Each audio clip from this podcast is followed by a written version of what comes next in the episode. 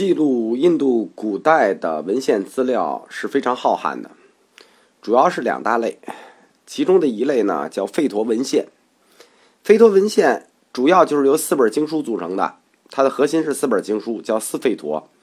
离句吠陀又是这四吠陀中的核心。有了离句吠陀，然后才衍生出其他三部吠陀。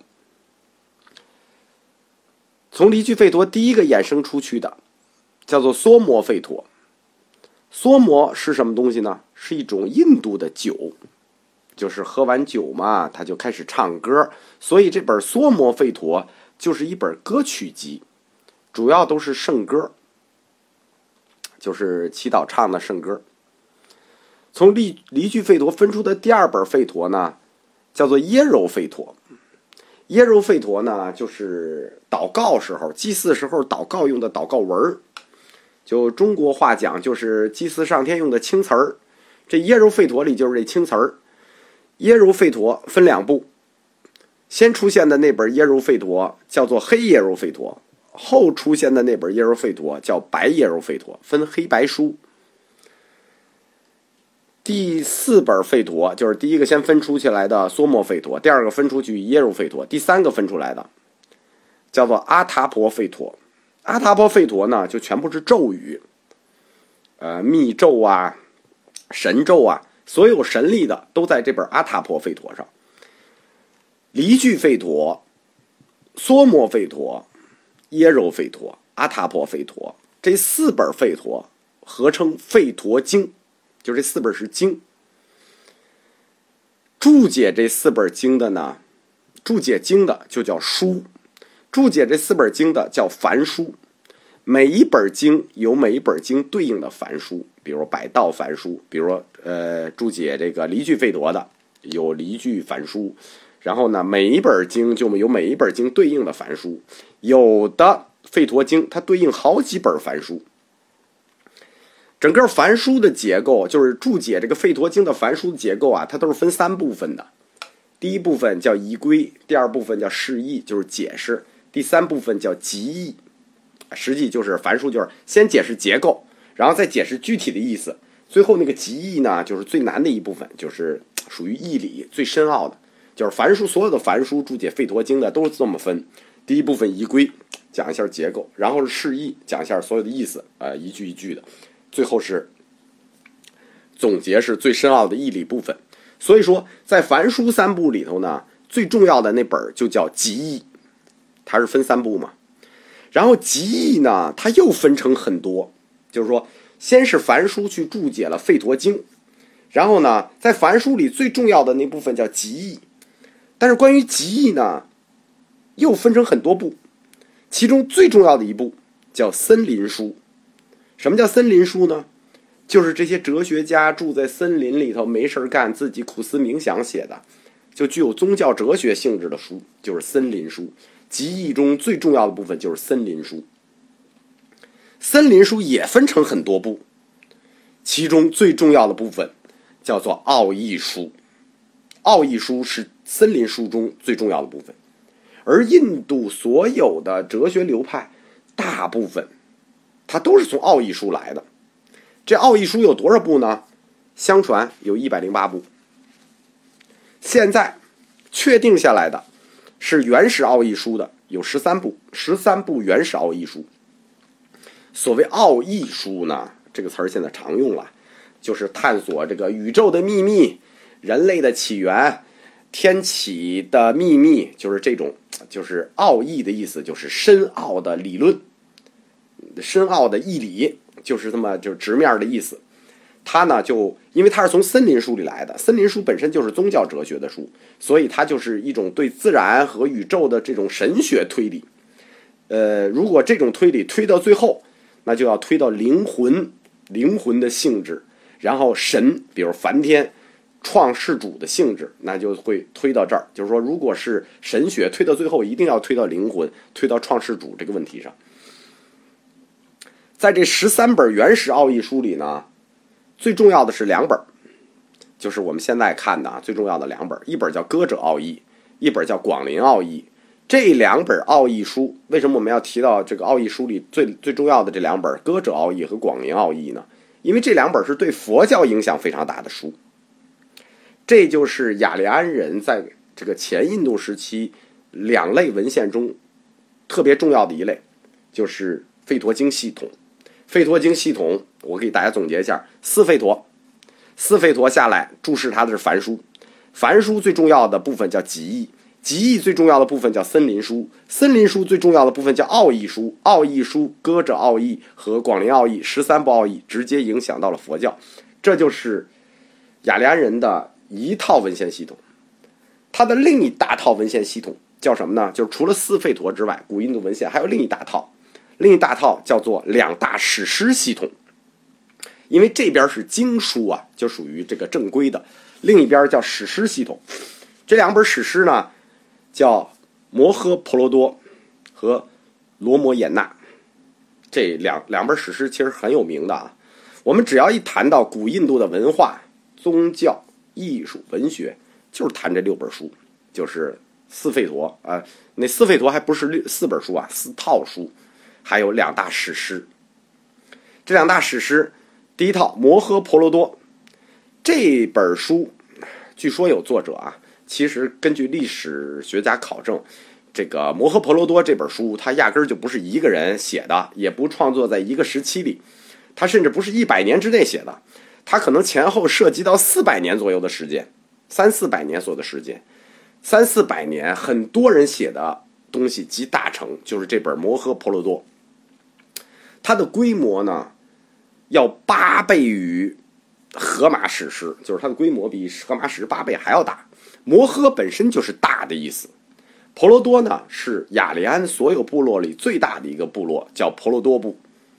所以这部书《摩诃婆罗多》这部书呢，其实它是描写部落之间战争的，所以这部史诗也叫大战史诗。它就是说有两个族，一个族叫这个班杜族，兄弟五个；一个族呢叫巨卢族，兄弟一百多个。然后之间就是打仗嘛，王权王权斗争，嗯，故事写的这个不是很合理，但是规模很大。说这五个兄弟为了因为赌博，先被人设局，把整个国家都失去了，然后甚至被卖为奴隶，然后各种千辛万苦，然后最后跟这一百多个兄弟打仗，这一百多个兄弟愣没打过这五个人，最后他又赢得了国家，就是一个古印度版的荷马史诗，大战史诗。呃，罗摩衍那是另一本就是两大史诗的另一本了。它这个篇幅就很短了，呃，它也有作者，叫做什么以智，实际是一个就是自己妈帮自己的儿子和别人的妈的儿子争夺宫廷权力的这么一个一个一个后宫后宫斗争戏吧，宫廷剧，就是差不多这意思。呃，季羡林先生最大的这个贡献，其实就是翻译了这套书，《季羡林文集》十五卷还是十六卷，后八卷都是这个罗摩衍那。呃，如果有兴趣的可以去看啊，就是我说的古印度后宫剧，两部史诗，它的故事成型都在公元前八百年到公元前六百年，这段时间是什么呢？就是。中国东周的早期，东周的早期，春秋时代，因为中国的春秋是公元七百七十年嘛，差不多就是这样。在西方呢，它比荷马史诗晚一点因为荷马史诗出现是在公元前九百年，印度的两大史诗是公元八百年，就是公元前八百年，公元前九百年，这样晚了一百年。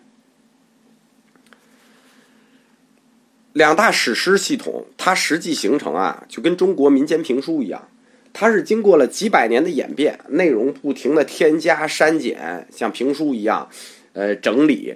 所以说，有人用活着的传统，就我记得看北大有一个老师写了本书吧，叫《活着的传统》，来说这两大史诗，我觉得比较贴切，因为它主要都是印度的民歌。它的整个定型，因为它成型是在公元前八百多年嘛，这两套文献系统，它跟斯费陀不一样了，这就是民间系统了。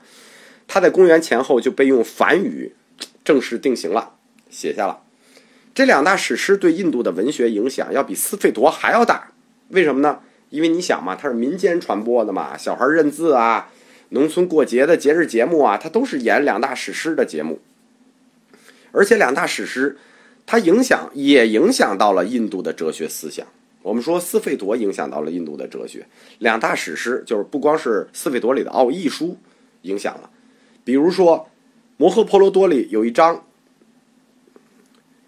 博伽梵歌》，它就影响到了这个，就提到了两个哲学或者说政治命题。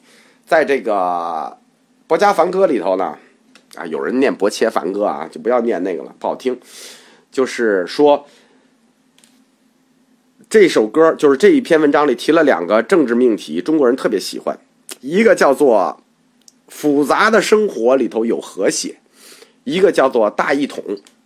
简单的说，这个《摩诃婆罗多》因为它是最大部族的这么一部史诗嘛，提出的两个概念就是和谐与统一。所以说，我们中国人特别喜欢这个这部《摩诃婆罗多》的史诗。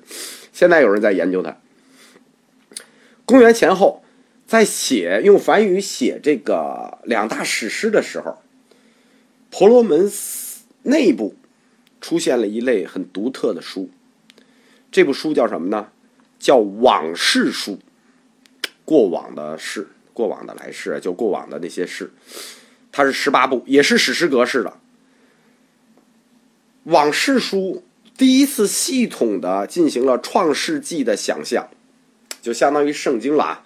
就是他完整的编好了开天辟地的故事、宇宙的诞生、毁灭、循环，并且创造诸神，并且要把诸神之间的亲属关系描述好。大家了解啊，这个天上很多神，但是这个是这个的妈，那个是那个的舅，就你得把这亲属关系布好。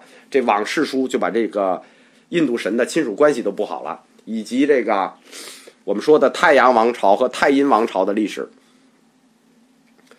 如果说四费陀。是古印度的经书系统，那么两大史诗就是古印度的神话系统。从这个它的出现时序上看啊，包括它的故事上看啊，不恰当的比喻是说，它就相当于不恰当的比喻啊，就是相当于圣经的新约和旧约。在两大史诗诞生的同时，对应的中国这时候正是春秋时代。一个同样不幸的事情是，就是中国春秋时代这个这个百家争鸣，文化是很繁荣的。印度的文明在这个时候也转折了，中国的文明在这个时候也转折了，他们都转恶了。就是印度优雅的古代文明开始转恶，为什么会有如此大的变化呢？我们就不讨论了，因为我们中国的文明在那个时候为什么转恶了，我们自己都没搞明白。但是他们发生在同一个历史时代里，就是春秋时期。在雅利安人的这个斯费陀的第一本《离句费陀》后期的诗歌里头，首次提到了印度的恒河。提到恒河，说明什么问题？因为他们刚进来翻越的新都库什山是在巴基斯坦那儿，是五河时期。当提到恒河，说明雅利安人开始东征了。就是要进入印度的腹部，就是印度腹地，他开始了东征的脚步。他们是一千五百年，公元前一千五百年进入印度的。他们正式从离句费陀可以推算的时间，他们进入就是东征印度，向印度内部进攻，大概是公元前一千二百年到公元前一千一百年。这个一百年，这个一百年就是公元前一千二百年到公元前一千一百年，大家可能。就是我不是说公元前的时间，大家总是没有概念。我给大家对应一下啊，雅利安人东征印度内部的时候，中国迎来了他历史上的第一个盛世，就是有记载的盛世。中国历史上第一个有记载的盛世是什么盛世呢？是商朝的武丁盛世。商朝有个皇帝叫武丁，第一个盛世就是武丁盛世，就是公元前一千二百年到公元前一千一百年。而这个时候，欧洲。那著名的特洛伊战争开始了，又一百年，迈锡尼文明就结束了。而与此同时，就是公元前一千二百年，这个中国盛世的时候，雅利安人进入印度内部的时候，另一大宗教的基石——基督教的基石，在公元前一千二百年，希伯来人定居到了巴勒斯坦。雅利安人进入印度内部，他们走的是哪条线呢？他们东进，他们是沿着喜马拉雅山和恒河平原的这个边界线往前走的，一路这个放火烧森林，放火烧森林就开辟农田啊！它不是为了烧森林而烧森林，它是因为人口膨胀了，它需要农业。我们说到哈拉巴文明的时候，它已经是农业文明了。雅利安人这样缓慢的前进了三百年，沿着喜马拉雅山路。到了公元前八百年，他们忽然加速了。为什么呢？因为这个时候出现了铁器，就是雅利安人从青铜器时代进入了铁器时代，东进的过程就大大的加速了。这是因为雅利安人他在东进的道路上发现了著名的比哈尔铁矿。比哈尔铁矿是印度的著名大铁矿，露天的，非常好开采，而且储量巨大，巨大到什么地步呢？从公元前八百年采到今天，它还没采完，现在仍然是印度的钢铁中心。先讲到这儿吧，我们下一讲再讲。